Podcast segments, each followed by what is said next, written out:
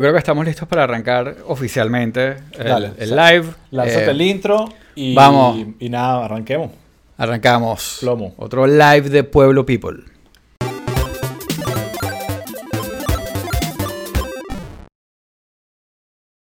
Aquí, aquí Renier está diciendo que él va a ver Pueblo People con su esposa, se está sumando Exacto. más gente a la, a la conversa. Bienvenido al grupo. Así es Aquí que- están diciendo Abelardo. Sí, es el nombre. Pueblo Abelardo, People- ah, Definitivamente Abelardo es un nombre medio comunista. ¿no? Pueblo No- People es, es- es para eso, justamente para que lo compartan con la familia. Sí, Para verlo en familia. ok.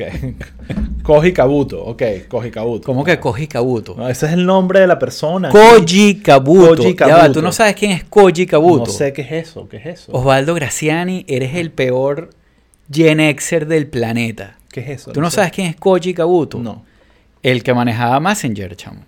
No, no, no fui de. Tú no viste Messenger. No, no vi más. Messenger Z. Me recuerdo un poquito, pero no lo vi tanto. Yo estaba, yo fui más de la generación Thundercat. Candy es que Candy. Tu pedo, es que Tú tú, eres Candy- hermanos mayores tú- tú que te jalaron por una generación que no era la tuya y estás Yo escuchando no tengo que sí, hermanos mayores. Yo- yo, soy ¿sabes? el mayor de cinco, Ah, chamo. Entonces no sé qué Pero pasó. lo que pasa es que tú veías Candy Candy y yo veía Messenger Z. Sí, Eso es no. la- esa es la diferencia. Ahora te vas a lanzar con un Terry. comentario sexista. Sí, bueno. Ah, qué bajo. Qué, ¿Qué- qué importa? Por Que cierto, no veía. Candy Candy, pero vi Heidi y me encantaba. Bueno. Heidi era Sí. buenísima eh, y súper dramática. Yo estoy. Pedro Graterol dice Messenger mi infancia. Hmm, Pedro Graterol, ¿qué edad tienes tú? Eh, no sé. Sí, sin Porque- duda es Gen Xer, porque yo soy No, Gen no, Xer de no, la. no, es que Pedro sé que no es Gen Xer y por eso, lo- por eso le estoy preguntando. Ok, Eh, pero bueno, vamos a. Mientras Pedro nos contesta aquí, Sí.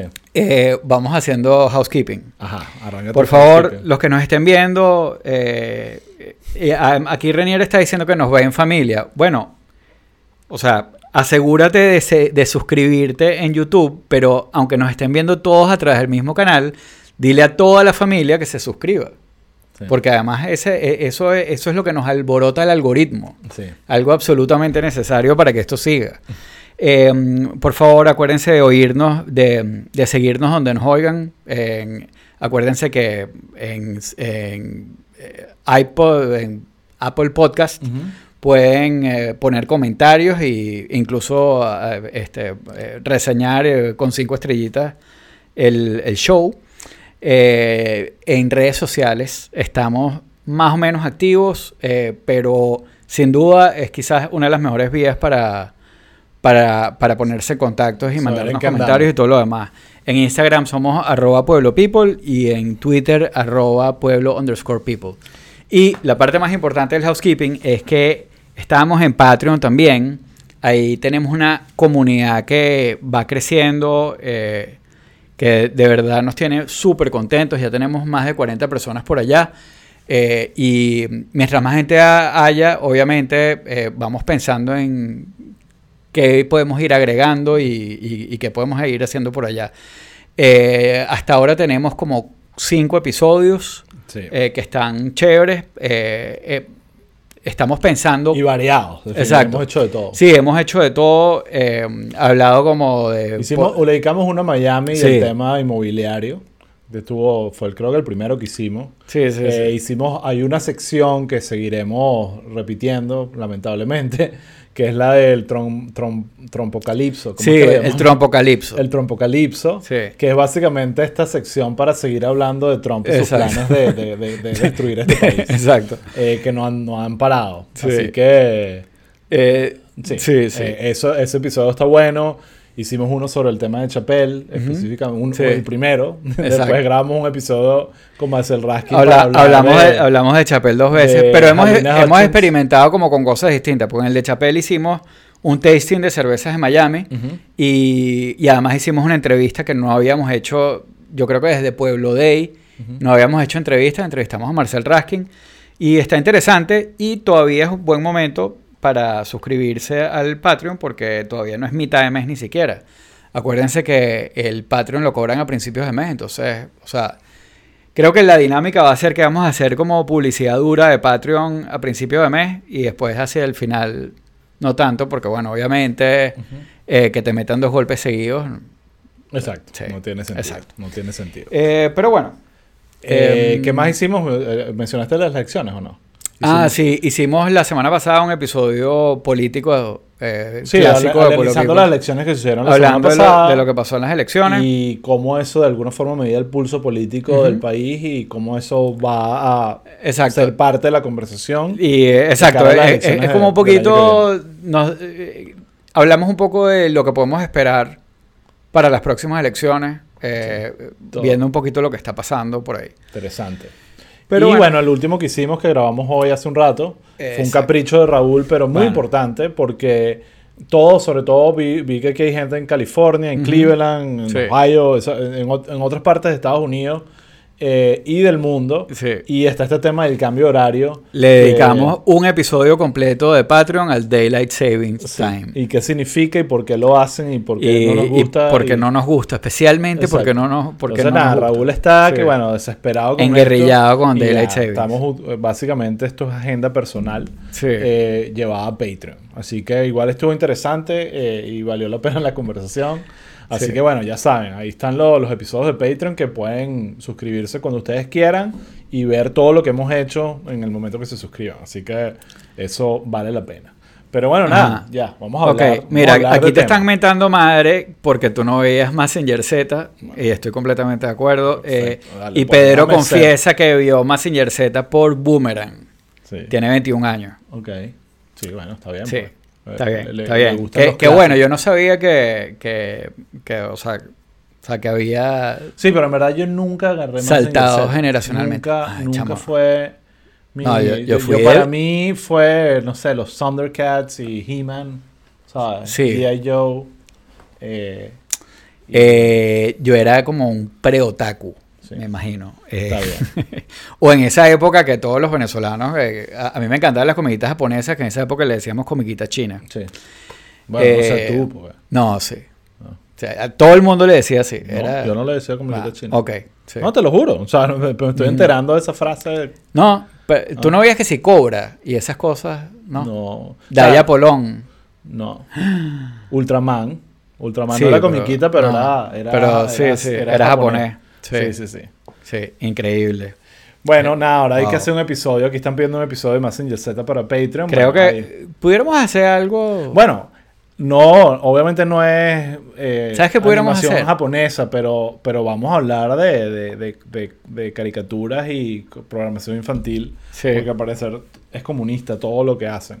Ah, pero ojo, sí. tengo muchos comentarios que te van a sorprender. Porque, porque no, no es que estoy de acuerdo con que Big Bird sea comunista, pero definitivamente hay unos casos que no son el de eh, el de Sesame Street que definitivamente me Pero poner a pensar hay, un hay una conversación bien amplia sobre, Yo tengo casos, sobre programación. Yo trabajé en animación. e ideología. no hice animación para niños, pero sí hice animación eh, y tengo, o sea, lo vamos a dejar para el final del episodio, pero tengo un cuento divertido. Ideología de- y programación de cómo la infantil. ideología se puede meter Sí, ok. fácilmente en, en, en los ese tema me gusta, está bueno. ¿Ok? está bueno. Eso lo vamos a dejar para el final eh, porque está divertido y tengo Sí. algunos casos históricos y unos buenos ejemplos eh, con otros eh, casos de, de series animadas y, y programación infantil.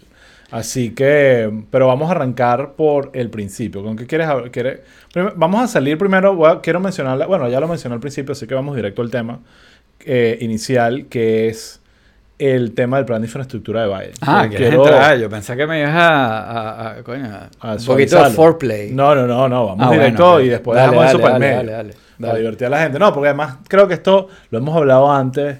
Nuestra audiencia está suficientemente educada en este tema. Sí. No quiero entrar mucho en detalle. Creo que esta nueva etapa de la conversación apenas comienza, entonces no hay mucho que decir todavía, pero la, la noticia eh, como que más importante es que finalmente este fin de semana el- la Cámara de Representantes aprobó eh, con algunos votos republicanos, que es interesante. Algunos. Ah, sí, sí, sí. Bueno, 19. Bueno, 19, pero un- en un body Era un bipartisan. 500 o 400 y pico de, de, de, de- de congresistas. Sí. O sea, ya la, el, la, el Infrastructure Bill está para la firma de Biden. Exactamente. Se firma Bueno, el la, lunes. la- el tama- la- la primera, que no es la, el plan completo, el American Family Plan, es, arrancaron solo con el plan de infraestructura. bueno, eh, recortado, pero Claro. ahí hay un tema de contexto, que es parte de la, la conversación que yo quería tener, porque es, puedes ver el vaso medio vacío, como lo están viendo algunos demócratas eh, ahorita. pero ¿quién está viendo el vaso medio vacío? Muchos que no están diciendo no era lo que queríamos, eh, no era el de 3.4, sino nos están Claro, dando 1.2 trillones. Coño, ¿sabes? Que es tres veces menos de Claro, lo que pero ya, ya, ya, ya, ya, ya, ya. O sea, Biden acaba de... Claro, obviamente hay que ver un poco las cosas todas en contexto. Eh, la semana pasada fue complicada para, para los demócratas y para Biden eh, por, por, por, por el, el golpe en las elecciones. Pues. Sí. Eh, ese golpe, ellos un poco deflected, diciendo como que, mira, lo que pasa es que no hemos aprobado nada, eh, no hemos hecho nada y, y bueno, ¿sabes? Está, sí, no, Ay, sí, la gente quiere que hagamos claro, algo y no pero es- la, la aprobación de esta de o sea de este bill es súper importante Pero es que ahí voy, eso es lo que no me estás dejando decir porque estás saltando el tema. bueno ok pero Eh, lo que estoy diciendo es que hay una, como un vaso medio vacío, una, una línea, digamos, de opinión que dice, bueno, esto no era lo que queríamos, o el, el lado republicano que es logramos bajarle y negociárselo y negociárselo y negociárselo y ponerlo donde queríamos. Pero si, si te sales de ese contexto y lo ves simplemente por el tamaño del bill y lo que va a hacer, es uno de los bills más grandes históricos de muchísimos años. Y ya de por sí, el punto que voy es que creo que muchísimos demócratas y muchísimos republicanos están subestimando, posiblemente, ya veremos qué pasa, el impacto positivo que esto puede tener en el, en el gobierno de Biden. Ahora, que, que pasen vainas y, y no sea tan positivo, Claro. pero ese es el punto que iba, que Sí. aquí hay muchísimas cosas que realmente van a causar un impacto positivo en el país. Y cuando lees los detalles de para dónde va- va el dinero y cómo esto va a ayudar en la generación de empleo y de simplemente arreglar cosas que hacían falta, hay muchos casos interesantes, eh, creo que definitivamente todo el, digamos, el desgaste político y el roce político que hubo para llegar a ese momento le están quitando la, el brillo que merece a la- a Claro. la- a la- al, al logro de tener, además, como dices tú, eh, bipartidista. Pues, o sea, Claro. no solo fue un lado imponiendo la cuestión, sino que no hubo... no claro de hecho de hecho la, la lucha eh, la lucha fue eh, más dentro del partido demócrata que con los republicanos Eh, porque porque porque justamente eh, Pelosi y Biden trataron de sentarse sobre la, la infraestructura para que les aprobaran eh, el, el- el Reconciliation Act, eh, que tenía una cantidad de cosas para meterle plata a, a- a- a programas, yo iba a decir de los chavistas, a programas de los demócratas que para ellos son fundamentales, y ellos trataron de, de- de presionar a su gente diciendo como que, eh, mira, hasta que no aprobemos esta, no aprobamos la de infraestructura, Ujú. que la de infraestructura era, eh, era biparti- Claro. bipartisan, este, era, estaba todo el mundo como montado en la cuestión, pues. Em, pero una cosa que yo creo que es súper importante decir es que la popularidad de Biden está medio por el traste. Sí. Pero, chamo, yo no recuerdo otro presidente gringo que tan rápido haya logrado, eh, o sea, porque, porque no es solamente esta. O sea, eh, eh, Biden, o sea, lleva dos. Sí. Bueno, claro, una era del COVID. ¿no? Claro, pero igual. No, igual, el- pero, pero está como que... El American Rescue, este, o sea, lleva dos. Sí. O sea, eh, esto es, eh, es, es- es- Es importante. Es grande, Eso es lo que estoy es diciendo. importante. Lo que pasa es que hay una percepción de que la primera está, digamos, arropada por todo el COVID y ahí era como que, bueno, Trump también lo hizo, él lo hizo, había que hacerlo, esto era o sea, lo que le tocaba hacer. En cambio, esta sí va como un poco como una de su agenda que él quería y que tiene mucha, sí. eh, digamos, es muy significativa porque Obama lo trató de hacer y no pudo y Trump no solo intentó hacerlo, ya creó un concepto Claro, de el Infrastructure Week Infrastructure Week. y, y, y, Y, ahorita, y se está celebrando ahorita. y- exacto. Y están, hay- ahorita están robando muchos videos Claro. de Trump dando por hecho que estaba dado, hablando de un puente específico que ahorita todo el mundo está hablando y que ya, gracias a mí lo van a construir. Eso nunca pasó. Y ahorita Biden está diciendo, ah, ok, por cierto, ese puente lo van a, lo van a- Claro. a volver a hacer Sí, gracias sí, a mí. sí. O sea, Entonces, Pero- hay un tema ahí de, de claro. que uno hab- habló huevonadas de la vaina, no logró nada, y el otro calladito entró. Y con mucho roce. O sea, esto no ha sido fácil, porque los republicanos son bastante intransigentes con el tema. Eh, lo logró hacer hasta un punto, y esos otros clips que están rodando, incluso uno de McConnell que escuché hoy con este puente específico, que ya los republicanos que no aprobaron, ni, ni los senadores que no, no han firmado nada, no han querido nunca un centavo a ningún demócrata, ya se están llevando créditos por dinero y allocations que le están dando del budget para sus estados y obviamente van a usar eso en sus campañas, lo cual Claro. hace a, a- a muchos republicanos, no a todos, unos grandes hipócritas. Claro. pero, pero bueno, chicos. hablando de. eh, yo creo que. o- Tú como dijiste, ellos al final le aprobaron es como un trillón 750, una cosa Sí. así. Eh, originalmente habían prometido tres. Creo que es 1.2 lo O le están apuntando a tres y pico. Eh, Manchin fue uno de los eh, que estaba montados ahí duro, diciendo que no debía ser tres y pico, sino uno y medio. Eh, y de hecho, entre las formas que ellos vieron, que vi de, que recortaron esto, obviamente hubo una cantidad de cosas que no pasaron, como eh, la- eh, temas de eh, reformas tributarias Sí. y ese tipo de cosas, que igual ellos han logrado, eh, como lo hablamos, han tenido formas como de darle un poco la vuelta a eso. Eh, pero yo estuve leyendo también que parte de lo que hicieron fue que, por ejemplo, había programas que sí para eh, childcare por 10 años Ujú. y entonces hicieron recortes y en vez de ponerlo a 10 lo ponían a 6 Ujú.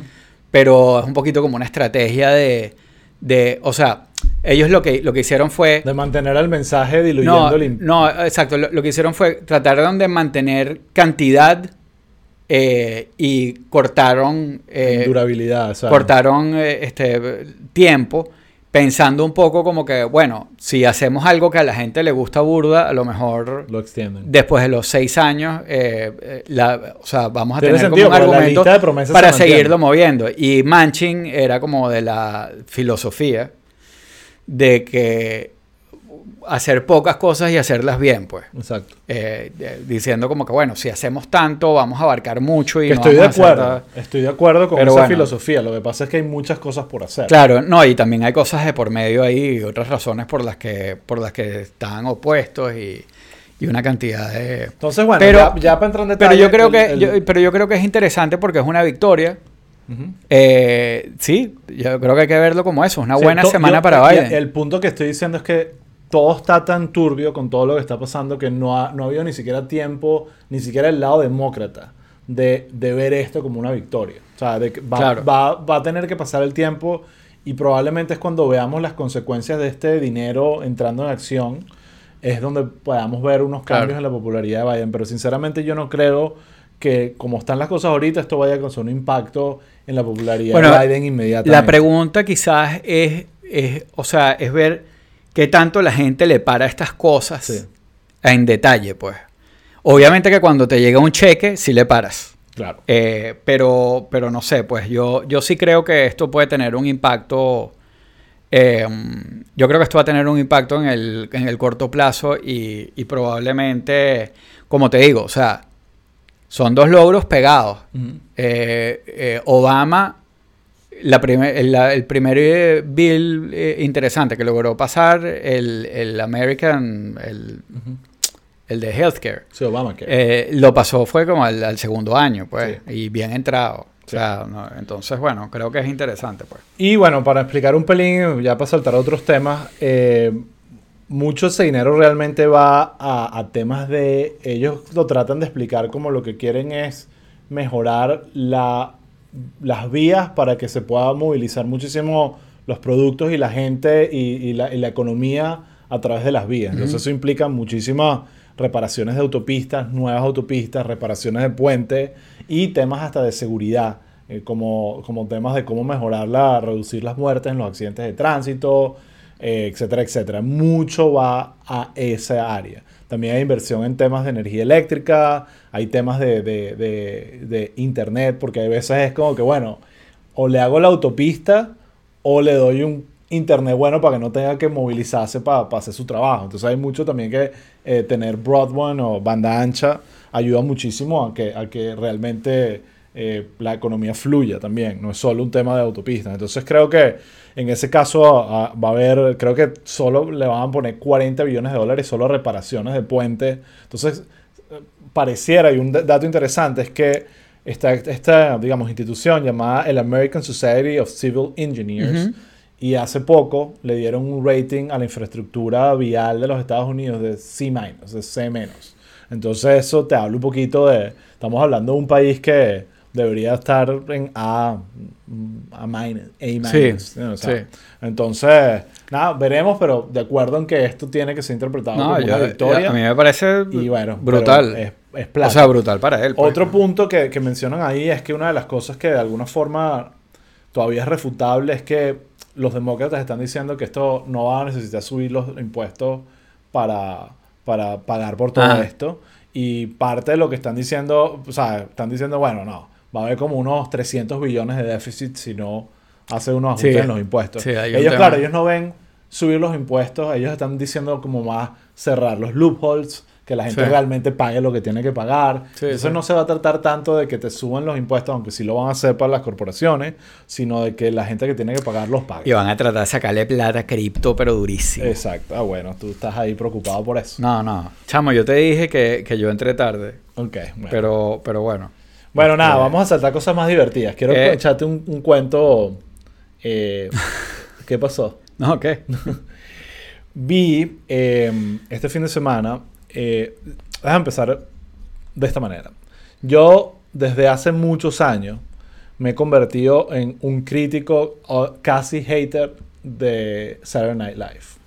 Eh, y en parte, en parte porque he sido fan de, mi adolescencia. Sí. Eh, yo me acuerdo trabajando en Sony Entertainment Television, yo lo que hacía era ver tapes de Saturday. Claro, claro. Y, eh, la, buena época. Y aquí para gente que a lo mejor, como nuestro amigo Pedro, que tiene 21 años, eh, que a lo mejor no lo recuerda, pero cuando Osvaldo estaba en Sony y Sony Entertainment Television era grande, se tiraban unos maratones de Saturday Night Live que era una locura. Y, a mí y a muchos de mis compañeros de trabajo. O sea, pero maratones es toda la semana poniendo pagaban por ver esos episodios. Era una belleza y era ¿Cuál es, la, ¿Cuál es la, aquí una pregunta entonces de SNL? Eh, eh, eso pudiera ser algo para el Patreon, porque sí. Bueno, pero, pero... Y me puedo traer unos expertos. Pero una, eh, sí, pudiéramos hacer un panel ahí. Un panel de expertos de SNL. Buenísimo, ya saben, Patreon. Pero, ¿cuál es tu generación favorita? Bueno, uh, yo creo que la de Will Ferrell, la, generación donde estaba Will Ferrell. Sí, yo creo que. Creo que esa. Que es como la, la nuestra. Sí, podría ser, podría ser esa generación que es como finales de los 90, principios del 2000, por ahí. Pero después hubo generaciones muy buenas, la generación de Seth Meyers, por ejemplo, o, la de Tina Fey, también tuvo cosas muy buenas. La de ahorita, bueno, yo personalmente, y lo confieso aquí en nuestro grupo de, de, Pueblo People, yo necesito que alguien me explique, creo que lo he mencionado en otro episodio, cómo alguien como Pete Davidson les da risa. Yo no, entiendo a ese carajo. Yo, tengo dos que, nunca entendí. No, nunca voy a entender a Pete Davidson. No me ha dado risa nunca. Lo odio. O sea, no porque lo odie a él, sino odio el hecho de que por qué esta persona es famosa. No entiendo nada de su... Y ojo, yo, yo me considero, no voy a decir un experto en comedia, pero consumo comedia y, trabajé en comedia, escribí comedia, hice muchísimas cosas a mí me, y no entiendo. A mí me pasa eso con Pete Davidson y Jimmy Fallon, que yo nunca entendí y no lo entiendo todavía porque el tipo tiene tanto éxito. Yo sí entiendo, yo, yo con Jimmy Fallon digo, entiendo por qué le puede dar risa a gente. Eh, me dio risa ciertas cosas que él hizo en SNL. O sea, tiene talento, es imitador, es muy buen imitador, toca instrumentos bien. O sea, no es el tipo de comediante que me gusta, nunca voy a... Para nada. Nada, pero, pero hay un talento. No entiendo el talento de Pete Davidson.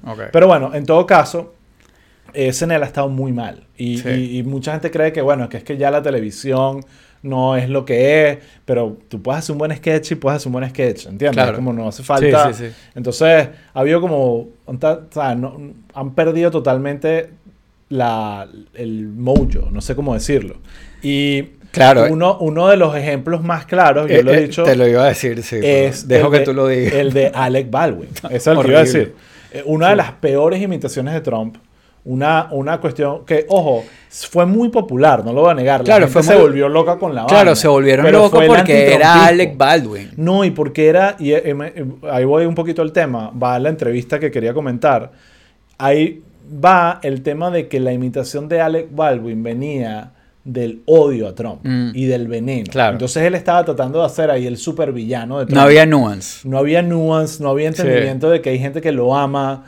eh, y entonces, ¿qué pasa? El punto que voy es que eh, esta, en esta nueva temporada de SNL se anunció que iban a contratar, que contrataron a un nuevo comediante llamado James Austin Johnson, que es un experto en imitación y que iba a ser el nuevo imitador de Trump y de Biden. Claro, Ok. él ya imitó a Biden. Ya, ya imitó a Biden Sí. en un par de episodios. Ajá. Y la gente, ah, ok, Biden, porque Biden Sí, tampoco sí. es tan. eh, y antes lo hacía que sí, Jim Carrey, que no lo hacía mal, lo- pero era pero- como Jim Carrey, Claro. eh, más que nada. Sí. Entonces- Seguro Jim Carrey estuvo, estuvo en, en character como por un mes. Que sí, Exacto. siendo Biden. Entonces, este sábado arranca SNL y ya yo había. eh, eh, yo no lo vi el sábado, sino lo vi en repetición Ajá. el domingo. Y ya había escuchado por internet que, que había sido una Sí. interpretación magistral del personaje en el Cold Open. Yo lo había visto en, en- en un video que él grabó por ahí que, que se hizo viral. Se hizo viral, exacto. Pero caminando en la calle hablando como Trump. Bueno, pues, o sea. agarré, puse el Cold Open bueno, para ver qué es lo que es. Estaban haciendo una parodia de Judge Janine, el show este de Fox News que es que sí. Judge Judy. Yo- No. Janine. Ya- Ah, la- la- no, la- era Janine, Janine Pi- Pirro. Pirro. Exacto. Que es comedia. Si ves el show, de verdad es comedia. O sea, involuntaria, pero es comedia. Y esto es una parodia de ese show. Y arranca la cuestión, bueno, brutal, cómico, normal, ¿sabes? Y de repente arranca este tipo a ser Trump. ¡Wow! O sea, Sí. de verdad, no. Estaba. mm, Primero, bien escrito. No es solo el hecho de la imitación. Cerradas los ojos y era Trump. El tipo lo tiene agarrado. O sea, se convirtió. Que empezaron a salir artículos en Mira. Vulture, en Vice, de que la nueva Sí. era de SNL. Y SNL Es is lo que- back y todo sí, este concepto. Pero aquí Koji Kabuto dice que algo que, que tiene razón. Es el Trump que necesitaban cuando Trump estaba montado. Exacto. Porque tiene, o sea, hay algo, eh, y sobre todo, y, y- y cuando, cuando tú ves al tipo, Pero yo siempre bastante desacuerdo con O sea, Alec Baldwin. Eso es claro, horrible. pero cuando ojo, tú no ves nada en tipo, ¿qué es lo que pasa? O sea, a Alec Baldwin, ellos hicieron un esfuerzo muy grande para que Alec Baldwin se pareciera físicamente a Trump. Entonces, en verdad, cuando tú ves a Alec Baldwin, tú decías, oye, se parece, pero se parece porque los tipos le metían una almohada en la barriga, le metían eh, maquillaje, eh, le la peluca, la broma, tal. Entonces, Alec Baldwin hacía una mueca que tú decías se parece a Trump. Pésimo. Este tipo es flaco, Es flaco. Sí, sí, sí. es él Sí, sí, sí. haciendo de Trump y le tiene tan agarrada, o sea, los detalles Todo. pequeños es impresionante. bueno, es impresionante. Y ni siquiera, y no es, y es, y es, y es algo que, que- que creo que es importante lo que tú dices. Obviamente, o sea, el tipo lo que hace es hacer como dos stream of thoughts de Trump que son una locura. Eh, pero, pero es como medio respetuoso. Y eso hace que sea más cómico. Sí. Eh, entonces, Porque es una imitación. Claro. Eh, yo me acuerdo, yo trabajé mucho con Rolando Salazar en, Venezuela, haciendo nada que ver. Que- Él hacía Chávez. que eres, es un monstruo un haciendo monstruo. Chávez. Y el, el talento de él Sí. era la imitación neutral. Era, Claro. No iba con una agenda de como me cae mal Chávez y lo Claro. odio, voy Claro. a hacer del personaje un personaje sí, detestable. sí. Y entonces Sí. eso es lo que hacía el personaje brillante, ¿entiendes? Claro. Así, yo creo que ahí está la gran diferencia entre una- la imitación de Baldwin. Entiendo que con Trump de presidente probablemente eso era lo que hacía falta, pero, Claro. pero probablemente no. Yo no me hubiese imaginado que un Trump como este hubiese fracasado. Yo creo que al final también es quien le escribe los libretos y se nota que en el caso de él probablemente hay un trabajo también de que él escribe su material. Y, Yo creo que definitivamente. pero, pero es que cuando ves el Call Open se nota que hay un guion. O sea, que no es solo el Sí. Ahí, el tema de los temas, cuando va y es el rant organizado, es una Sí, vaina. sí, sí. Yo no podía creer. Y cuando lo hace una vez, dije, esto es genial. Y después va y lo hace una segunda vez con otros temas. Y dijo que no puedo creer, esto lo tienen No, totalmente. es, es la atajadísimo y súper bien. Me Entonces, bueno, bastante. recomendado. Aquí, por cierto, eh, Ko- Koji Kabuto está diciendo que Pete Davidson es el Forrest Gump de la comedia y no puedo estar más de acuerdo. Es más, Sí. creo que es como un poco ofensivo con Forrest Gump, si te pones a ver. Pero, pero bueno, nada, no voy a aquí a sacar mi agenda personal de odio Sí, a no, Pete ya Davidson. veo. Ya veo. No, lo detesto. Total. Es que no, no puedo entender cómo a alguien le da risa. O sea, Sí. Y ojo, trato de hacer el esfuerzo. Cuando, déjame ver este sketch, déjame ver esto. Nada me da risa. ¿Sabes? Sí. Es como que ya, ya estoy tan obviamente Sí. No, y le dan películas y bromas. O sea, pero. No, y está saliendo con los ¿Quién lo mejores empuja? dates del universo. Ah, Esa sí. es la parte que menos me importa, que le vaya bien ahí. Pero es como que. es No salió con un una misterio. Kardashian ahorita. Está sal- dicen que, Que salió con con, Kim, Kim. Kardashian. Con Kim. Y no, y ahorita estaba con quien había otra más. Era una vaina como que obscena la locura del pana. Pero bueno, Sí. nada, bien por él. Mi problema con él es la comedia, no, no sus gustos. También, bueno, él fue de, de Ariana Grande, fue novio de Ariana Sí, es Grande. verdad, Y, es verdad. En fin, sabemos que, que buen gusto tiene. Buen gusto tiene. Pero, pero bueno, nada, seguimos hablando de, de Sí. otras cosas. Vamos a pasar a.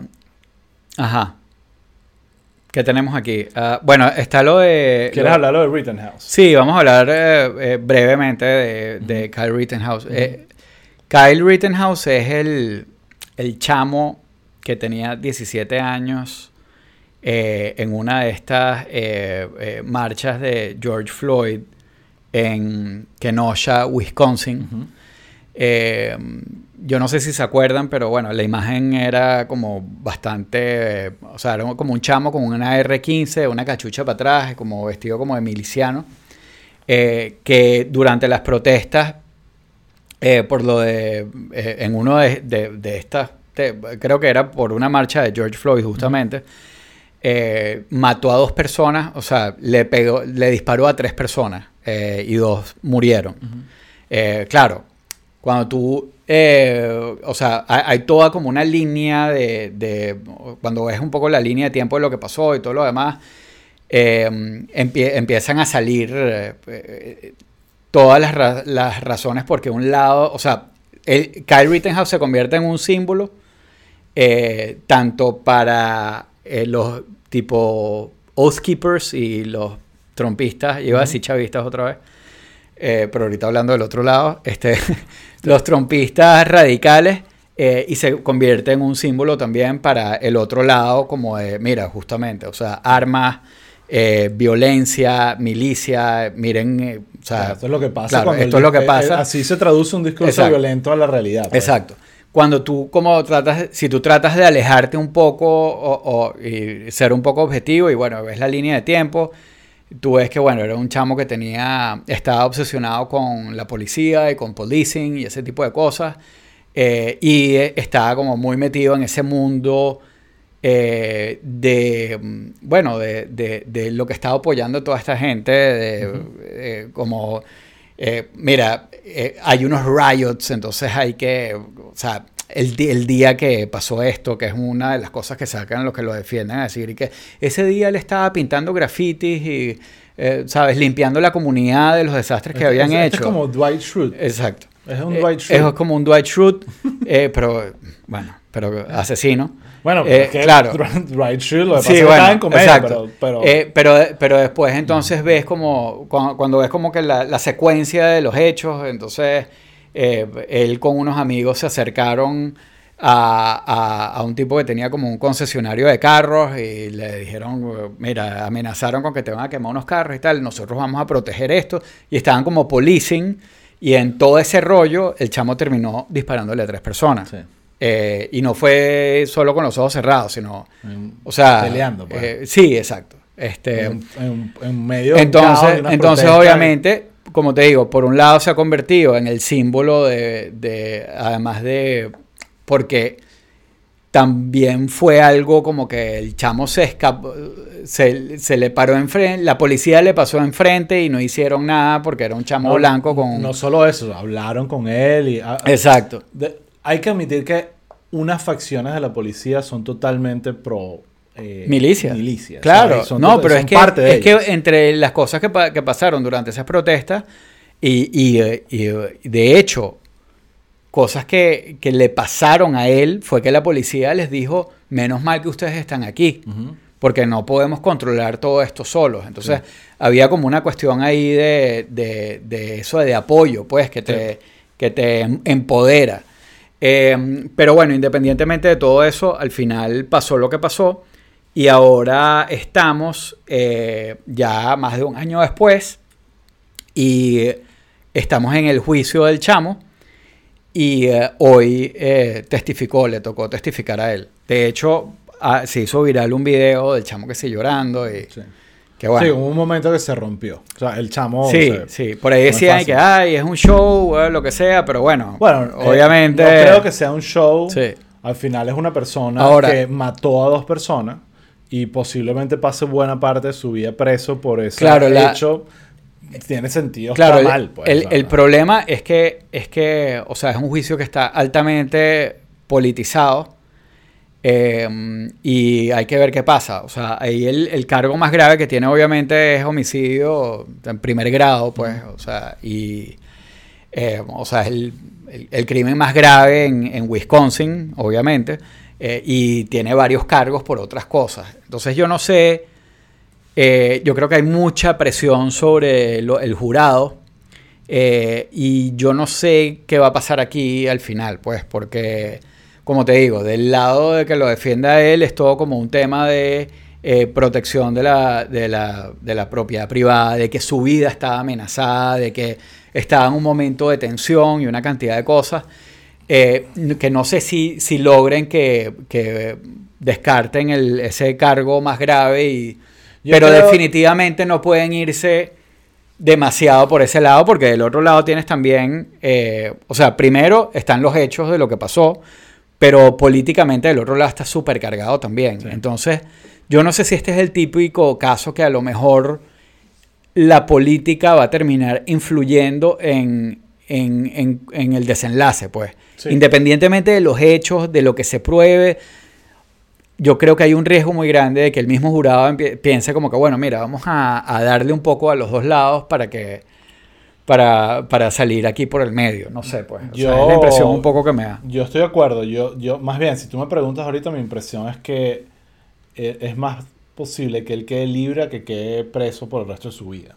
Eh, creo que eh, más allá de que lo que hizo está muy mal y merece pagar por, por eso, al final mató a dos personas por, por, por ser un irresponsable, cuando ves cómo se desenvolvieron los hechos, él no fue con una agenda déjame ir a matar a gente que está protestando. Él fue a defender, digamos, el- la situación desde su punto de vista y en medio de un caos, porque si ves los videos, ahí había Claro. fuego, caos, saqueos, protestas. Esto no era una, Sí, pero no él, era una eh, protesta normal. Pero él ¿no? prácticamente él cruzó el state line Sí, sí, sí. para, o sea, también era un chamo que estaba, tú sabes, Claro, pero activado. no fue, exacto, activado y Activado, triggered, estaba sí, triggered, sí. pero, pero no fue con un plan de matar a estas personas, ¿entiendes? Bueno, Yo creo claro. que con eso y cuando hay video y hay testimonio de que en la, el forcejeo con la persona que terminó matando, esa persona trató de agarrarle el arma para defenderse, ahí creo que se abre un argumento para el jurado decir se estaba defendiendo él mismo en este caos. Y cuando tienes a alguien Sí. encima y tú estás armado, tú no sabes si esta persona que está atacando agarró tu arma. Bueno, ha- había, está tratando de- había de varias matarte. armas en el sitio, hubo gente que disparó al aire, Sí. y, o sea, obviamente, pero bueno, mira, Claro, pero amigo, caos. claro, y, y también ahí hay un argumento político gigante. Ojo, y esto no, no estoy defendiendo al chamo, pienso que es un idiota y que debe ir preso por estúpido. O sea, que en verdad que por más que por, que por asesino. Pero- Pero y, y por irresponsable. Pero, pero no veo un caso suficientemente claro como el que pasó con el policía que mató a George Floyd, que el video del tipo con la rodilla. Sí. Está, ok, listo, este tipo Claro. tiene que ir preso. Sí, pero, eh, pero este es un caso que, bueno, del que vamos a seguir viendo bastante porque, porque tiene eso, tiene ángulo político, tiene el ángulo del tema de las armas, definitivamente. O sea, el chamo tenía un arma, un rifle de asalto. Sí. Eh, y bueno. Bueno, Eh, otro, otra tragedia, eh, saltemos para otro sí, tema. Oh, yeah. Fue el- lo que pasó este fin de semana en el Astroworld. En el Astroworld, eh, World, que es el festival de Travis Scott, donde se presentan otros raperos. Por cierto, ¿has escuchado a Travis Scott? Travis Scott, creo que te tengo una sorpresa, pero eh, necesito aquí ayuda del público, eh, de Pedro Graterol, que seguro lo sabe. Eh, eh, creo que Travis Scott fue, que sí, el primer evento live de Fortnite en el metaverso. De hecho, esa es la primera vez que yo me siento como que estoy en el metaverso. Interesante. Ellos en el dentro del juego hicieron un concierto de que creo que fue Travis Scott justamente y fue brutal. O sea, yo lo vi, yo lo yo estaba con una de mis chamas y jugamos durante la broma y era ver un concierto virtual, pues. ujú. Eso me pareció burdo de eso. Yo, mira, yo, a mí me gusta el hip hop, no soy así fan y lo escucho, no es que soy, me puedes hablar de todo, pero lo escucho. Y el disco de él, ese Astro World, que salió probablemente hace como dos años, si no, si no recuerdo, es un discazo. Yo no lo puedo creer, de verdad, es, un, es mucho nivel, de verdad, que en, en- en su momento me quedé súper fiebrudo con el, con el disco. Y ahí empecé como a seguirlo, a, a hacerle un poco de seguimiento al personaje. Y una de las cosas que me gustó, y va a sonar un poco raro en este contexto, es que viendo sus shows en vivo me parecían súper rock and roll, súper, súper, realmente eran Ah, sí. súper pesados, súper eh, agresivos, Sí, sí. eh, y, y- y que sentía que estaba esta energía que te daba más rock que hip hop, ¿sabes? De, Sí, de exacto, él es como- y la olla y, y- y la- Hip hop, trap, Exacto. trapero, así. Pero definitivamente tiene como una vibra de, de eso, pues, de Sí, sí. olla, de... Y, y el que va, la mayoría de la Y gente que va a pues. los conciertos de Travis Scott está esperando eso. ¿ok? Eso es como que si tú vayas a un concierto de, de Metallica y estés pensando que va a ser un paseo, un, brunch con mimosas. O sea, no, eso no va a ser bueno, así. hoy en día es más o menos Bueno, así. puede ser. puede haber. Poco. Definitivamente hoy en día me gusta eso. Puede haber un concierto que sea Metallica y Mimosas y tiene, y sentido porque todos Y son estás unos tú con tu camisa negra y... Tal cual, tal cual. Pero no. Entonces, eh, ¿qué, qué fue lo que pasó? La noticia es que en este festival, sucedió el sábado en la noche, si no re- o el viernes en la noche, no me acuerdo ahorita, en Houston, eh, hubo eh, un, lo que llaman crowd search.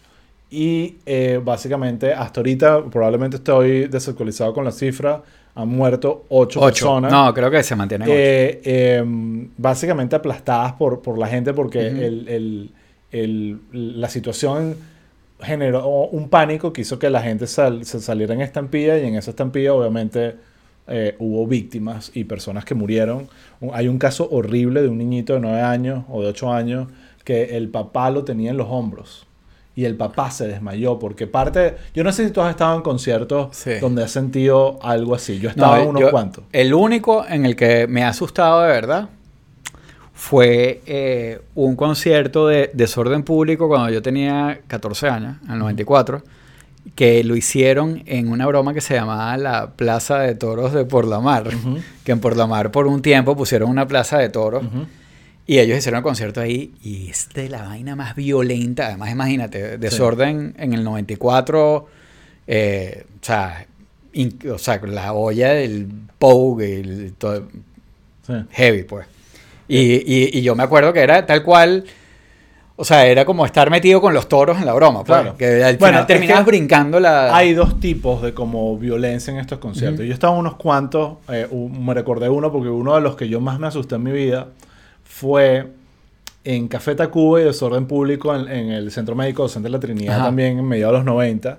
ah, yo me donde acuerdo de ese hubo, concierto. porque hay una, hay, están estos conciertos, yo, mira, yo fui a Desorden, a Metallica, Sí. a Megadeth, y se arman estas ollas de que son casi que violencia avisada. Claro, si tú claro. te metes ahí, vas a recibir coñazo Sí, sí. y de eso se trata, y si no te metes no te pasa nada. Pero está, entonces se arman estos pogos, estas ollas, Ujú. y eso es un tipo de violencia, que hay gente que yo he visto gente que sale con una raja Claro, sí, sí. parte de la Exacto. cuestión.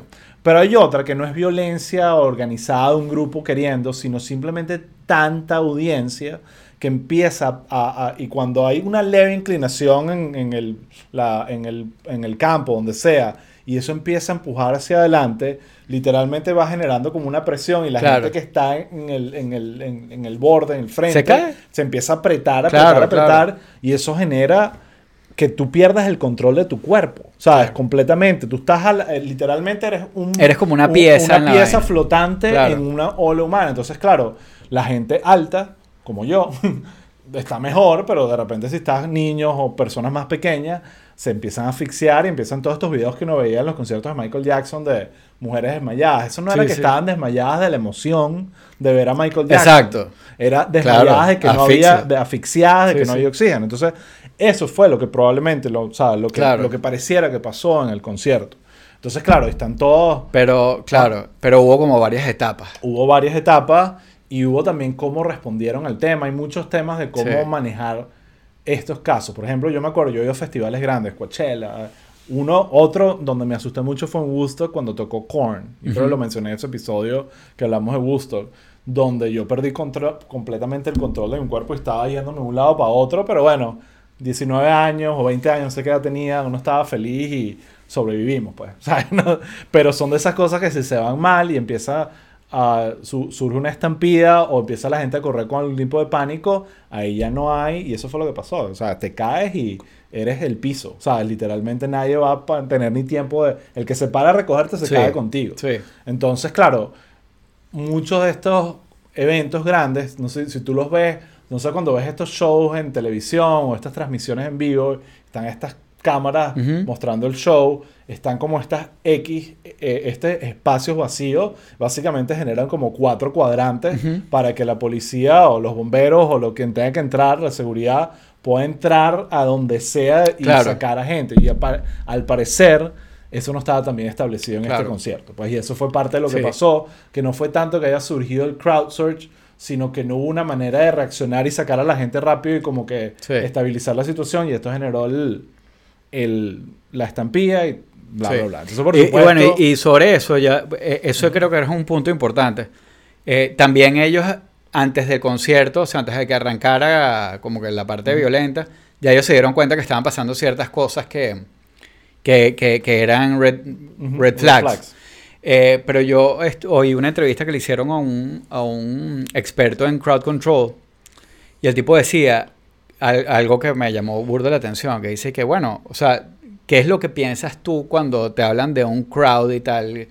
Que el crowd es impredecible. Ujú. Pero no, en verdad eso no es verdad, eso no es real, eso no es verdad. La verdad es que los crowds son súper predecibles. Súper o sea, sí. eh, esto es una ciencia. Y hay gente que estudia esto y esa gente Falló. se, no, eh, eh, las contratas para los festivales Sí.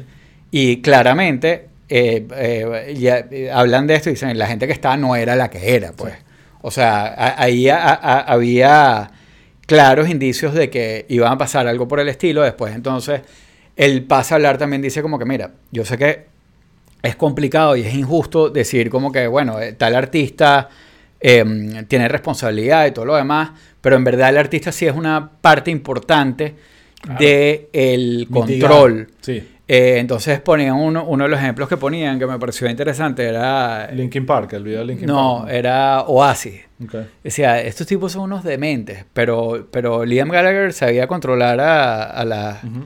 eh, eh, o sea ellos sabían controlar a, a los crowds y tú veías como de repente ellos paraban la broma y decían hey you fuckers eh, bloody blah, blah, blah, blah". Y, eh, pero pero lo tenían medido Sí. o sea ellos veían porque habían trabajado con un equipo que les había dicho, cuando esto se te esté levantando por acá, tú tienes que hacer tal cosa, y los tipos lo hacían y lo hacían bien. Sí. Eh, y aquí obviamente no, no fue así. Y una de, la- de las cosas graves también fue que después de lo- uno de los surge grandes que ocurrieron, ellos, que ya era como el momento de decir, esta vaina hay que pararla, ellos siguieron como por 40 minutos más. Sí. Eh, y bueno. Y entonces, bueno, ahí obviamente está... Están demandando a Travis Scott por todos lados y a Drake, que es el otro productor. Leí que tenía como 11 demandas ya, pero Sí, probablemente... Y ya él anunció que va a pagar el funeral de todo, como si eso fuese Sí. a, re- a resolver el problema, pero... Sí, y también Pero creo que, que iba a devolver la plata, una cosa así. La parte, la parte que, la única parte donde voy a defender a Travis Scott, porque va más allá de, es que eh, todas esas personas que están diciendo, bueno, es que estaban incitando la violencia y tú lo veías, que, que él le encanta que la gente haga los mosh pits y se lancen al público y que, ok, bueno, o sea, ve la historia del rock and roll y de la, la historia del rock y eso ha sido una constante todo el tiempo. Claro. El hecho de que ahorita lo esté haciendo un artista de hip hop y no un metalero o no Axel Rose o Ozzy Osbourne no lo hace distinto. Eh, lo hace más bien que confirma que simplemente parte de la cultura y de, y de cómo estas cosas funcionan. Entonces, claro, eso no lo libra de responsabilidad, pero no tiene nada que ver con el tipo de show que estaba haciendo, porque definitivamente, como dices tú, hay expertos que saben controlar esas Claro. cosas. Y él Sí, ha hecho sí. este mismo show eh, y su gira Astro World tiene ya dos años más o menos y no ha habido ni una muerte y sí, son Claro. así de intensos. O sea, el- pongan el que, si tienen curiosidad, pongan, busquen en YouTube conciertos de Travis Scott porque están casi que todo el mensaje y el marketing es que Sí. es el infierno. O sea, vienes acá y prepárate porque esto va a ser la locura. Entonces creo que nadie Ya, sorprenderse. ya yo no estoy para eso. Sí, ya, yo no para. Sí. Pero bueno, no, no sé, pues no- ya no estoy para meterme en el mosh pit, pero capaz lo vería sentado como un viejo desde una grada. Eh, pero bueno, nada, ese es el tema de, de Travis Sí, Scott. eh, a- a- les recuerdo aquí también, estamos por Twitch. Entonces, los amigos que están en Twitch, que hay como 4 o 5, pueden saludar y, eh, y los estamos viendo para que sepan. Bueno, You're being mira. seen. Eh, ¿A dónde quieres saltar ahorita? Yo quiero hablar un pelito de, de Sí. nuestro pana. Bueno, nos estamos montando ya sobre la hora.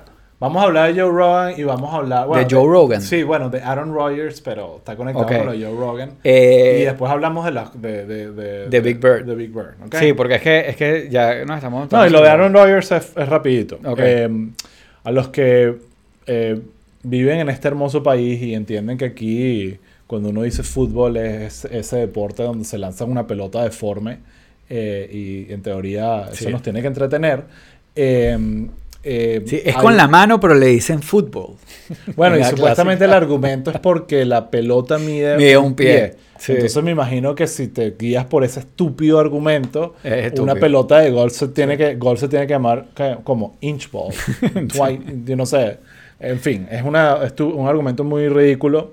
Eh, pero bueno, en todo caso, eh, estoy jodiendo. Si me gusta el fútbol americano y lo veo, no me no mm, prefiero el fútbol normal. Mm. Eh, pero en todo caso.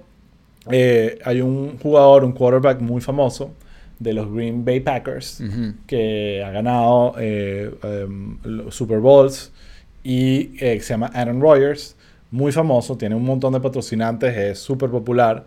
Y bueno, básicamente es- la semana pasada le hemos cachado una, gra- un- una gran mentira, que básicamente estaba flirteando con la idea de que se había vacunado y descubrimos que, que no se había vacunado. Ujú. Entonces, hay un, quote que él decía que cuando hablaba de que se había vacunado decía been immunized, immunized o algo así como que usó esa palabra como para decir que ya tenía los anticuerpos, pero en verdad lo que quería decir es que le dio COVID y él asumió que eso ya lo tenía protegido. Pero obviamente eso le ha causado muchísimos problemas. Eh, eh, el primer problema fue obviamente la confesión de la, de, de la verdad, porque ahorita salió positivo con COVID, porque se fue a una fiesta de Halloween Ujú. y obviamente se le pegó la vaina y a, a raíz de eso dio la cara con toda la situación y las respuestas que dio creo que empeoraron el tema porque cuando, cuando, cuando empezaron las respuestas todo el mundo se da cuenta que había mentido y claro, esto no es una mentira como que bueno, alguien, hay unos protocolos súper intensos de la NFL con respecto, si no tienes, ellos no tienen problema si tú no te has vacunado, pero si no te has vacunado tienes que seguir un montón de protocolos que él no siguió porque hizo creerle a la gente que sí había estado vacunado cuando no. Y eso ha, ha generado la ira de muchísima gente dentro de la NFL, fuera de la NFL. Y él salió a defenderse diciendo que, bueno, era su propio cuerpo y que él siguió consejos de Joe Rogan. Wow. que él siguió consejos de Joe Rogan y que, bueno, que gracias a eso su nueva... Entonces ha salido gente, Howard Stern, que sabes que yo soy Sí. fan, salió diciendo, bueno, cuando te fractures una pierna o tengas una contusión, que vea donde Joe Rogan que te arregle la vaina. Sí, jugo, ¿sabes? Como claro. que un poco de frustración con respecto al tema, pero la verdad es que la vaina ha traído consecuencias. No pudo jugar en el partido de la semana pasada contra el Kansas City, perdieron. Eh, multaron a, a los Green Bay Packers, eh, el equipo donde está, con, creo que fueron con 300 mil dólares, y a él y a otro jugador, ahorita se me olvidó, con 15 mil dólares por, por, por haber mentido. Entonces está toda esta debate de, bueno, patrocinantes les están quitando los, Claro. los o sea, el Claro, se y por metió e- en problemas sí, y sí. creo que doble. Primero por el tema antivacuna, que bueno, eh, tú decidiste estar en Sí. ese grupo, perfecto. Sí, sí. Eh, todo el mundo es libre de, de- de hacer lo que quiera, pero el hecho de haber mentido al respecto en un, en un, ele- en un negocio tan Sí. complejo como el de NFL, donde hay Claro. intereses y dinero Claro. de otras personas, Sí, sí. no, y- lo hace realmente... Eh, y es complicado lamentable. porque, porque estás exponiendo, estás exponiendo a otra gente que Exacto. vale mucho dinero. O sea, porque esa gente vale dinero ellos. Entonces, claro, él... Alguien lo que pasa por siempre. ellos. Él dijo algo como que lo- yo no quería hablar de esto porque se iba a politizar y ahora lo siento, amigo, ahora eres exactamente eso. Ahora Exacto. eres el darling de la derecha, Sí. el enemigo de los liberales y de, de los progresistas Sí, no. y estás ahora, ahora literal Claro. y ahora eres... Y además decidiste lanzar la carta de Joe Rogan totalmente Claro. Sí. eh, eh, sin, sin querer Sí. queriendo, básicamente. Entonces, eso, eso ya lo pone en un lado que, bueno, Claro. ahora él es eh, otro más del- Exacto, del- es otro más de- de- del de- del, grupito. grupito. ese. Entonces, bueno, nada, eso era lo que quería hablarlo porque me pareció genial que con todo, la falta de self-awareness, con todo Sí. lo que está pasando, que tú te lances, no, bueno, Sí. pero es que yo llamé a Joe Rogan. No, que por cierto, hay otro, tú conoces a este personaje, Tim Pool. ¿Sabes quién es ese idiota? No. Ok, él me, es... me suena burda, pero no. Él es como un activista de Twitter, eh, periodista como medio de derecha, eh, digital, súper fan de Joe Rogan, sa- ha salido mucho en Joe Rogan. Y yo me acuerdo de él, porque esto es obviamente hace unos años atrás, Ajá. yo todavía estaba en Venezuela, y el Chigüira estaba, bueno, en su apogeo, pues, haciendo. Ujú. Y me, alguien me contacta y me dice, mira, Vice, que en ese momento era como Ah, ya nuevo. veo que este es un former Vice. Exacto. Ajá. Vice está aquí en Venezuela y quiere entrevistarlos. Y está este, este, mandaron a este Ajá. periodista llamado Tim Pool para que entrevistarlos. Oh, ok, buenísimo. Final, el tipo nos embarcó y la entrevista nunca se dio, pero me Ujú. quedó el nombre de Claro. el personaje y lo empecé a seguir porque y me, me empezó a dar cuenta y que ya va, ¿quién es este loco? Es como un anarquista de derecha, un personaje lamentable. Entonces el cuento cómico es que por supuesto el personaje, como podrás imaginarte, es absolutamente antivacuna con Ujú. paranoico. No se ha vacunado, Sí. cree que todo es mentira. Bueno, el personaje, el- la semana, el- y es un tipo súper eh, activo en redes, como publica videos todos los días, 10 veces. Es como un tipo que si no lo ves en internet es que se murió. Eh, de repente el tipo desapareció de internet. No, que me siento mal. Tengo no, un dolorcito de garganta, pero. Bueno, le dio COVID serio, de que el tipo casi se muere, básicamente, y terminó pidiéndole plata prestada a Joe Rogan. Te lo juro, esto no es mentira, esto está todo en internet. Wow. Pidiéndole plata prestada a Joe Rogan para cubrir los gastos médicos porque el tipo, le- le- el- COVID le dio una paliza. O sea, li- literalmente Wow. le- casi lo mata. Entonces, bueno, Sí. es otro ejemplo más de Sí, cómo sí, estos idiotas Claro. salen a la luz pública y, básicamente se tienen que no, y lo que da rabia es que eh, también es que, chamo, de verdad, o sea, el COVID mata, weón. Sí, totalmente. Y, y así como gente buena se muere en Venezuela porque no porque las vacunas no, o sea, no respetan la cadena de frío, no hay vacunas, eh, no hay tratamientos, no hay una cantidad de cosas. O sea, aquí tienes gente muriéndose por idiota, Sí. por estúpido. O sea, pero bueno, Sí, pasa. eh, the USA. Pero bueno, hablamos, vamos a hablar del tema favorito para mí, eh, de, que es de Abelardo. Abelardo, ¿qué se llama? Big Bird. Abelardo. Mira, se me acabó la batería de la lata, así que Sí. si hacen preguntas por ahí, Ok. eh, avisa. No, yo estoy viendo aquí. Ahora, ok, Abelardo. Aquí la típica pregunta antes de arrancar. ¿Tú veías Plaza Sésamo? Sí, yo me acuerdo de verlo de Yo no. Plaza Sésamo, me acuerdo de niñito. Y después ahorita con mi bebé. En el momento que gustó era bebé, lo vi muchísimo. Porque está en HBO y en verdad es súper bueno. O sea, es como que súper NPR, ¿sabes? Public. eh, ta- o sea, Claro. No, I know, I know. Está súper Eh, súper kosher. Sí. pues. Yo veía los Banana Splits. Sí. ¿Te acuerdas de los Banana También Splits? los veía y me gustaban. pero, pero yo no, yo no fui mucho de Plaza Sésamo, en verdad no sé por qué, pues, porque perfectamente, pero es, es, es- es muy gringo. burda de gringo. Es muy gringo. Sí. Y yo me acuerdo, me acuerdo incluso que mi mamá, los álbumes míos de, de mi niñez, ¿sabes? Que sí, desde que nací, todo era con la temática de Plaza Sésamo y tal. Mm, ok. Era como que Sí. estuvo en mi vida. Eh, me acuerdo de, de- pero, pero bueno, no, no es un recuerdo como que, ah, me acuerdo de tal episodio, tal Claro, cosa. no, me acuerdo no. de la existencia de eso. Sí, sí, sí. Entonces, bueno, eh, una- te hago una pregunta. ¿Tú sabes qué edad tiene Big Bird? Con- conceptualmente no el personaje históricamente, Exacto, sino no. el- Así el- como, el personaje como Bart de- Simpson, que tiene 10 años, pero en verdad tiene 30 y pico. Exacto. Ajá. ¿Qué, qué edad tiene Big Bird? Eh, no sé, tengo que. lanza una flecha. O sea, Lanza. ¿es- es- ¿son años de pájaro o, o No, de años humano? humanos. Años humanos. Ok, yo diría que tendría como nueve años. Ok. Tiene seis años. Oh, ok. Sí. Ah, ok, ok. Sí, o sea, esa es la edad te- teórica de Big Bird. eh, esa es la edad que tiene supuestamente. Eh, entonces, eh, toda la controversia y la razón por la cual estamos hablando de esto es porque eh, este, la- el último fin de semana sale un nuevo episodio de Plaza Sésamo donde Big Bird le comenta a sus amigos que finalmente se había vacunado Ah, con la vacuna Claro. de COVID. Claro, porque, Porque ahora los niños... los niños se pueden vacunar. Claro. Mis hijas se vacunaron hoy. Perfecto. Yo tengo el booster. Entonces, también. claro, en el mundo racional y Sí. de la normalidad, eso fue lo que pasó. Ok. Eh, aprueban la vacuna para niños menores entre 6 Sí. y 12. Ese es el, el rango, ¿no? 6 y 12, creo, o 5 y 12. Creo que 6 y 5 y 12. O 5 y 12, 6 y 12, pero es un rango de, de Sí. que no se podía antes. Ujú.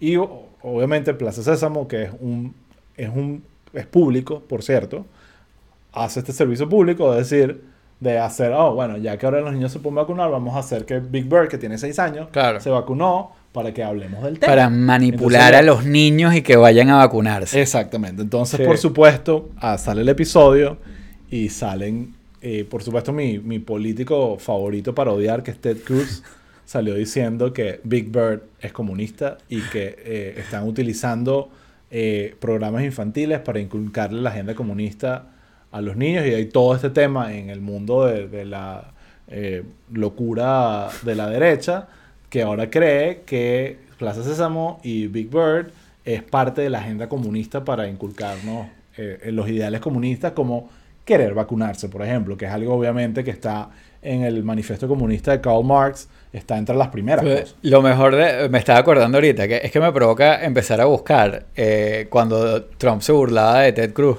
Sí. Eh, y, Ojo, pero es que no es solo Ted Cruz. Y ahí creo Sí. que eh, eh, el gobernador de Texas también, o el- eh, o un senador de Arizona, todos han salido.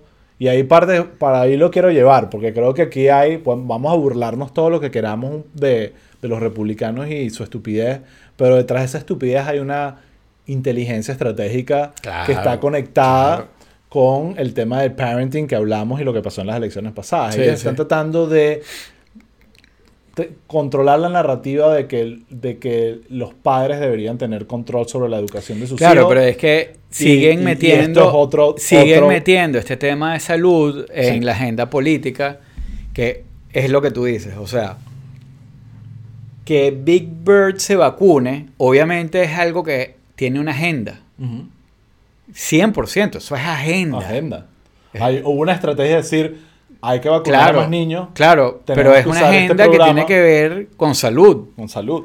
Y, y ellos lo están, obviamente, eh, eh, O sea, eh, o sea, el problema, o sea, si, si Big Bird hubiese salido y que hay que redistribuir la riqueza y ser rico es malo y el proletariado, ok, está, está bien. Claro. Red flag. Pero cuando lo que está pidiendo es que te vacunes, realmente lo que el- la caricatura es más el Partido Republicano. O sea, Sí. la, la, la- lo, y lo que eso, parecen además niños. que esto tiene que ser, o sea, yo ahí sí soy, esto tiene que ser obligatorio. O sea, es como en los colegios. Sí. O sea, cuando, cuando tú metes a tu chamo en un colegio en Estados Unidos, te piden que el chamo tenga como seis vacunas. Sí. O sea, te piden la... y Tienes que llevar. Claro. Tienes que llevar el historial de vacunas de tus hijos. Bueno, te pongo un caso para... Hay otros casos, que no- en este caso no es el comunismo, pero quiero eh, eh, poner otros casos para que nos riamos un poco, porque esto va más allá, esto no es nuevo. Pero hay un caso que casi que demuestra lo, cómo sucede lo contrario a veces, que tiene más sentido. Entonces, eh, saltemos de Big Bird a Peppa Pig. Ah, ¿Sabes algo de Peppa Pig? Ha sido traumatizado Peppa por... Pig. Exacto. Eh, Su tus hijas sí, amaron sido- Peppa Pig, ¿verdad? Tú, Gustó hubo, también. hubo una, una de mis hijas tuvo una etapa de, Pe- de Peppa Pig y, y sí, horrible. intenso. horrible. Eh, yo te confieso no, una horrible. cosa, Custó le dio su etapa de Peppa Pepper Pig Pig. también. Peppa Pig. Y yo tenía que verlo, ¿sabes? Porque estaba con él y, y no me parecía malo, me parecía insoportable en el sentido que no estaba hecho para mí. Pero decía, oye, que admi- yo admiro muchísimo la capacidad de simplificar un mensaje y que algo muy básico genere tanta emoción y tanta conexión. Y eso, eso no es fácil y Peppa Pig lograba muy bien. Pero el punto que voy con Peppa Pig es que cuando Peppa Pig Peppa sale, Pig. cuando Peppa Pig sale, sabes que ellos, bueno, son eh, animales. Sí, Las sí. familias son cochinos, pero hay otros animales en la... Y bueno, pero son humanizados, pues viven en casas, manejan carros y tal. Y los episodios, ellos salían manejando carros sin cinturón de seguridad. Y eso fue una controversia de ya que estamos educando Ujú. a nuestros niños, que no pueden ma- manejar sin cinturón, y tuvieron que rehacer los episodios para ponerles los cinturones de seguridad. Ok. Que es irónicamente, voy por, por mi punto es que es básicamente algo muy similar a la imposición de una vaina. O sea, de que, bueno, tienes que tener un cinturón de seguridad. Claro. Tienes que vacunarte. Claro, pero en este caso la controversia fue al revés. Sí. Fue algo que no, había, que no estaban haciendo bien y lo Sí, corrigieron sí. para hacer bien. Claro. En este caso, los republicanos quieren lo contrario. Algo que estaban haciendo bien, que era un servicio público, informarle a los niños que se pueden vacunar y a los padres, No, y- ellos quieren quitar. Claro, y, y- y que es más allá de eso. Es como, o sea, hoy fueron, como te dije, fueron mis chamas a vacunarse. Eh, una tiene 7, la otra tiene 11. La de 11 iba muerta de la risa, la de 7 iba chorreada. Entonces, o sea, no es como que manipular a que llegue tu hijo a decirte que papá, Big Bird se vacunó, yo me tengo que vacunar. No, también es para quitarle el miedo. Es decirle, mira, esto es algo que es bueno. Es bueno y es normal. Eh, sí, ahora, qué increíble que decir que una vacuna es buena sea un punto político. Bueno, y no solo eso, sino que lo llevan al extremo de, de- de asociar eso con comunismo. Y ahí es donde ellos se convierten en el chiste, ¿entiendes? Es como que ellos mismos son los que están, de alguna forma, quitándole valor. Y eso ha sido una de mis pri- principales preocupaciones, quitándole valor al, al significado del comunismo porque se lo están diciendo cualquier cosa. Ah, ¿entiendes? claro, sí. Es como que, bueno, vea, entonces ah, no, un Big Bird diciendo que hay que vacunarse contra una epidemia Sí. es comunismo, entonces, bueno, todo Sí. es comunismo, ¿entiendes? Y ojo, no es la primera vez que pasa, y hay casos cómicos eh, históricos, hay uno muy cómico y, y que voy a matar a un amigo mío, pero es que tengo que hacerlo porque es el momento adecuado.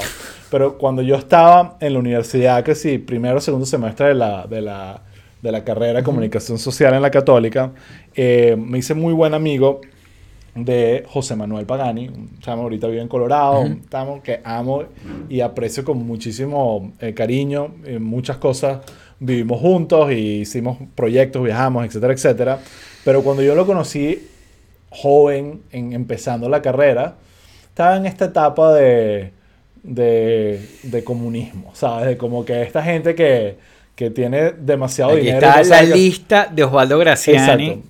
La lista De Graciani. Bueno, créanme que ahorita es el personaje más capitalista. Eso fue solo una etapa. pero la, lista de Graciani. Pero Ajá. bueno, a, a lo que voy es que una de las cosas que él trató de, de convencernos, y esto es una frase que yo- cada vez que repito me río, es que él decía que los pitufos eran, Satánico. eran comunistas. Que, que el, el concepto de los pitufos Ah. era comunismo. Y, y realmente tiene sentido. Ya, ahorita voy. de- Entonces, yo- nosotros escuchamos eso, nos reímos, chalequeamos demasiado, porque era como que, bueno, Papá Pitufo es comunista, bueno, por ahí nos fuimos. Y después, unos años Era después, Fidel. salió un artículo donde había toda una teoría que después se desmintió, aclaro, eh, y se tuvieron que salir casi que los creadores, los pitufos, a desmentir la cuestión, donde había todo un argumento de que sí, que lo- los pitufos era como un ejemplo del comunismo. Entonces la- el argumento era como tenía hasta cierto sentido. Bueno, es una comunidad que vive de ella misma con sus propios recursos. No hay dinero. Tú ves que en los pitufos no hay un intercambio de dinero, es todo a través de... Sí. de- de- y que bueno, eh, están...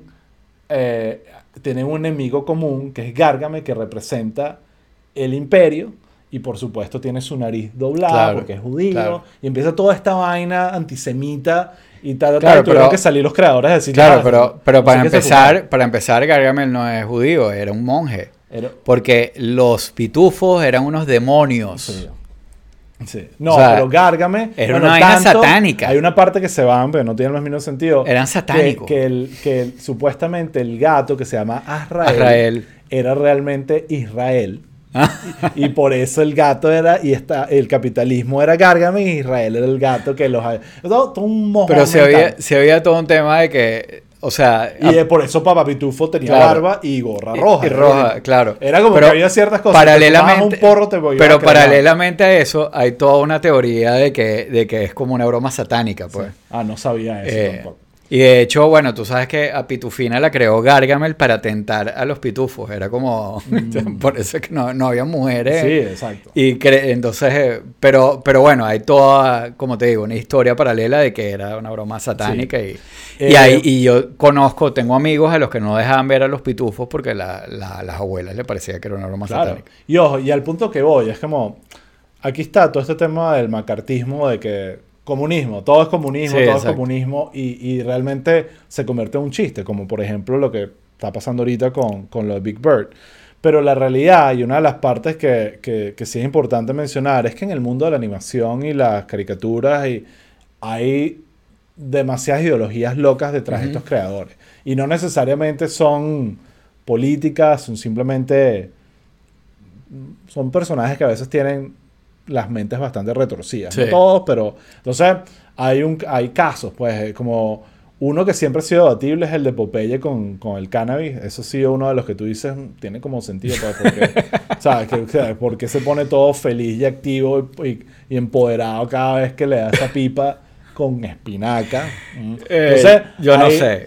Yo no sé, pero ahí sí tú- yo digo, Popeye esto es sí muy- ha podido ser Claro. perfectamente la agenda de un creador, no de un político. Pero es total- muy viejo, Ah, chamo. Bueno, pero ¿y qué? ¿Para ¿tú qué? crees que la marihuana es nueva? No, no es nueva, pero, pero la agenda como... Ya va.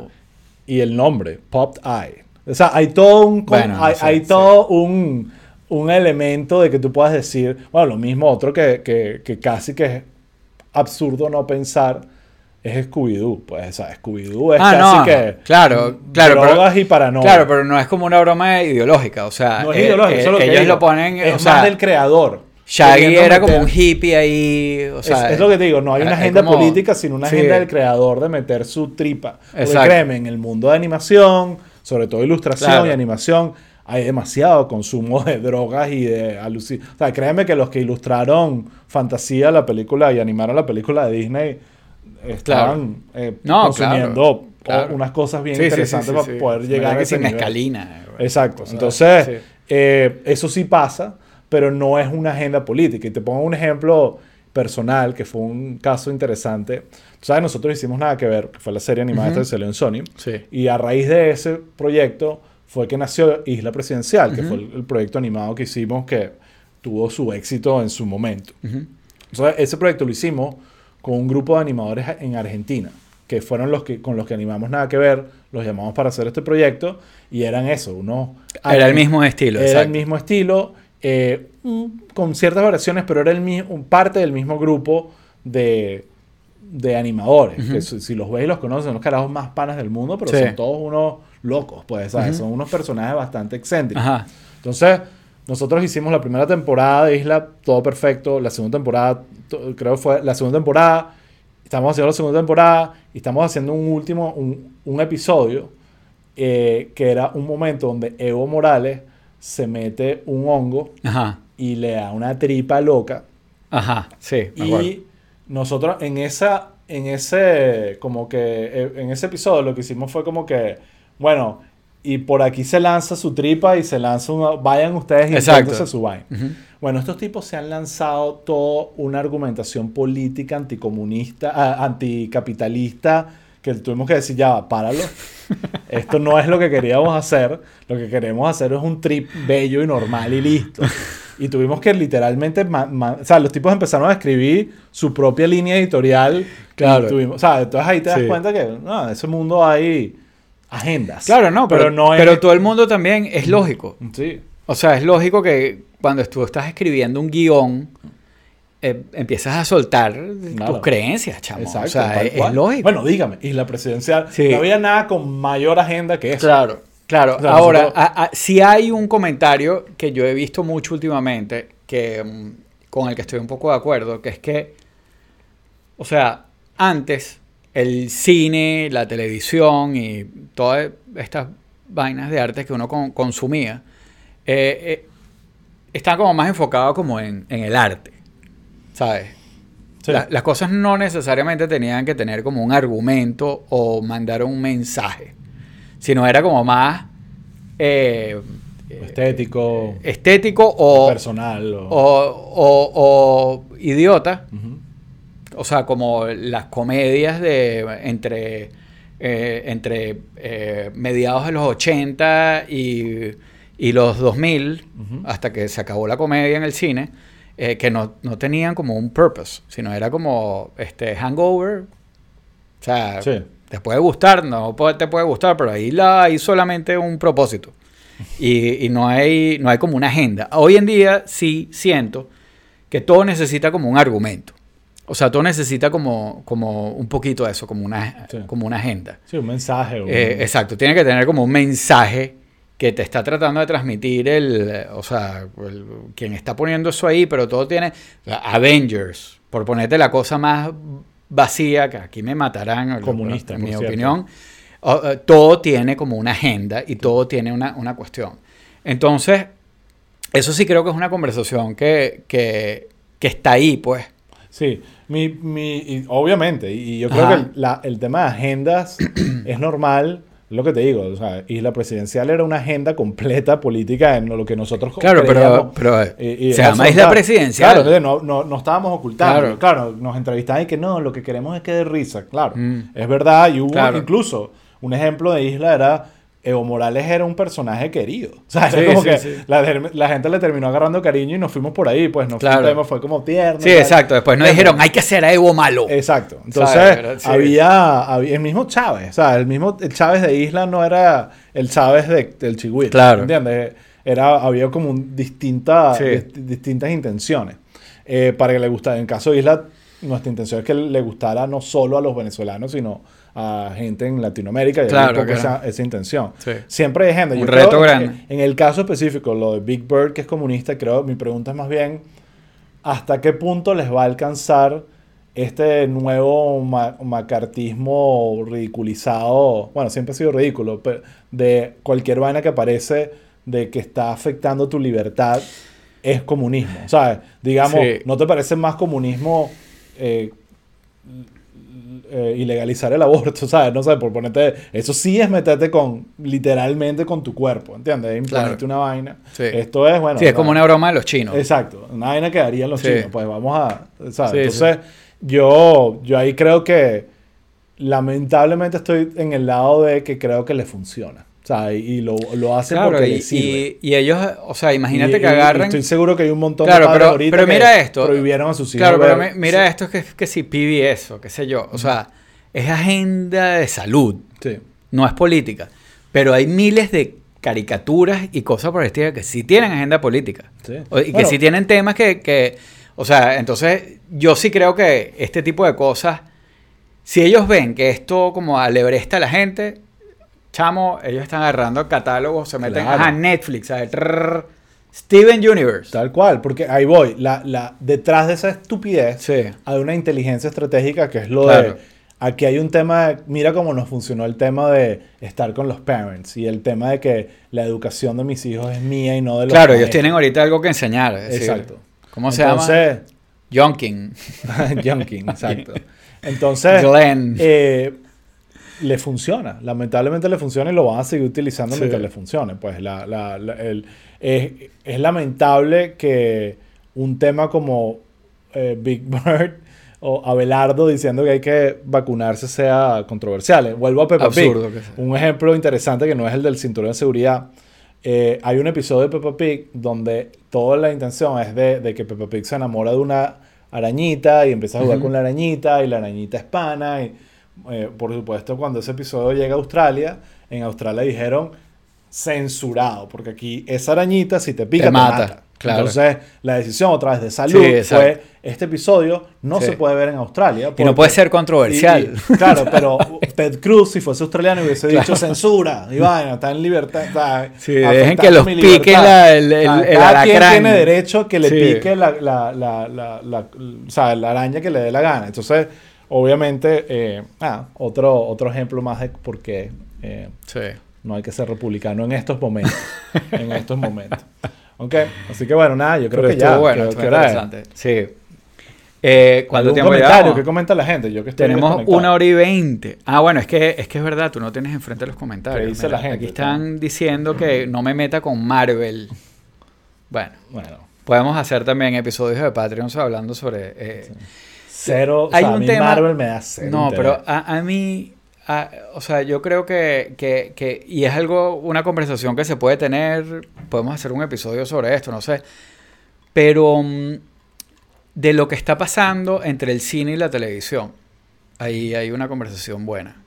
Eh, ¿de qué, cine- qué- qué te- qué te refieres? Que ya el cine no tiene sentido. Que, no pero ¿por qué? O sea, No, ¿qué yo sé pasó? eso. Claro, pero e- ese es el punto, o sea, ¿qué, qué pasó ahí? Bueno, ¿lo, Eh, ¿quieres hablar ahorita o lo quieres hablar otro No, episodio? no, no, porque eso es como una vaina de una hora. Porque sí tengo cosas que decir al respecto. Yo creo que... No, yo también tengo mucho que decir al respecto y también sobre, o sea, está No, pasando algo creo que lo interesante con la contigo, televisión. que, que vi Dune, la vi aquí en la casa y toda la película la vi diciendo, esto lo debió ver en el cine. Yo también me pasó exactamente lo mismo Eh, y creo que la voy a ir a ver al cine sí. porque, porque me pasó Sí. exactamente eso. Sí, sí, sí. Eh, no vean Dune en HBO Max. No, vayan bueno, ya cine. va, ese no es el consejo. Sí. Si tienen un home theater enorme, con todo eh, Sí. eh, atapado, que no haya entrada de luz de ninguna manera, y véanla en su casa privilegiada. Ok. Si no, véanla en el cine, porque una televisión normalita, con unas cornetas normalitas, no le van a hacer justicia a... a- Sí, pero, pero bueno, eso no es de lo que quiero hablar cu- cuando hablemos de esto. Eh, es algo un poquito más sobre la calidad de lo que se está escribiendo para el cine, el dinero que hay hoy en día para el cine y las cosas que se están haciendo versus lo que se está haciendo en televisión. Sí. Y el interés que hay. Yo El siento que el cine se está convirtiendo como en el nuevo teatro. Claro, pero es un teatro de, o sea, es como Que era antes, la- el cine tumbó al teatro. Antes era como que, bueno, pero que la y ahorita ya no hay calidad de teatro porque todos los, están, ¿sabes? Ahora todos son películas. bueno, pero el teatro está ahí y siguen Bueno, haciendo cosas. pero sigue, sí, es un tema Sí. eh, Y secundario. se y- siguen haciendo cosas eh, interesantes. Sí, Eh, Lo que me pasa es que siento que el cine está haciendo cosas menos interesantes. Totalmente. cada Yo vez más. siento, yo, yo trato de O sea- recordar películas buenas que he visto recientes y no son muchas. Y hay una teoría también que tengo, o sea, de que a, a mí me encanta un meme, Ujú. pero me parece que el meme está matando la cultura. Sí. Porque Uy, uy, uy, Todo es un meme. Sí, sí. Bueno, yo lo que sea que Peli- las películas el, el gran tema memes. es Son- el- yo creo que el- la conversación y eso es casi para traer a alguien que, que está más asociado a tecnología es el es el span de atención del- de, de uno como consumidor de contenido se ha reducido a tres segundos. En- antes uno tenía dos horas. O sea, y ahorita es, si no me cuentas la vaina en tres segundos, eh, y ese es el meme, y, Claro. y el otro es la película. No, claro, pero, pero o sea, el, el meme es como, eh, eh, o sea, hay un tema como de la repetición. Yo necesito eh, esto familiar que me conecta con esto. Cuando te vas al cine, el, eh, o sea, una película de Marvel es prácticamente meme tras meme tras meme Sí, tras sí, meme. sí, tal cual. Y, y yo creo que eso, eso la creatividad, o sea, hay mucha creatividad en la creación de eso, pero al mismo tiempo, ahí la creación la está matando. Bueno, tenemos un buen Pero tema bueno, para Patreon. Perro, pana. Sí. Este, es, este es el del porro. Exacto. No, no, ahí dijeron que va a haber un episodio que mientras yo veo episodios de Messenger, tú te vas a estar fumando un porro. Y así los dos nos ponemos al día con, Sí. con cosas que hemos debido hacer hace tiempo. Pero yo creo que te, te vas a tener que fumar porro también, porque seguro tú ves el primer. e- Eso pudiera ser algo bueno, que si en Twitch ver juntos el primer episodio de Messenger. Ok, pero con, con porro o sin porro. Pues, No sé. Ah, no, vale, pero este, tú Bueno, sí- sí. este- este- tus negociaciones no tienen el más mínimo sentido. Bueno, voy a desarrollar más mi teoría del meme porque. eh, Ok, perfecto. Pero, Bueno, nada. pero eh, bueno, nada. Gracias eh, a todos sí, los que no, no nos queremos despedir, mira, ya, vamos hora y media de episodio. Y recordemos que para ti son casi las 3 de la mañana. Sí, es verdad. Es verdad. Ah, es que ese es el episodio de Patreon que vamos a hablar de Daylight Saving. Day- Daylight Savings Time. Ok, bueno. Bueno, nada, Raúl, gracias Señores, por otro episodio más de Pueblo People. hasta la todos. próxima. Un abrazo, los queremos.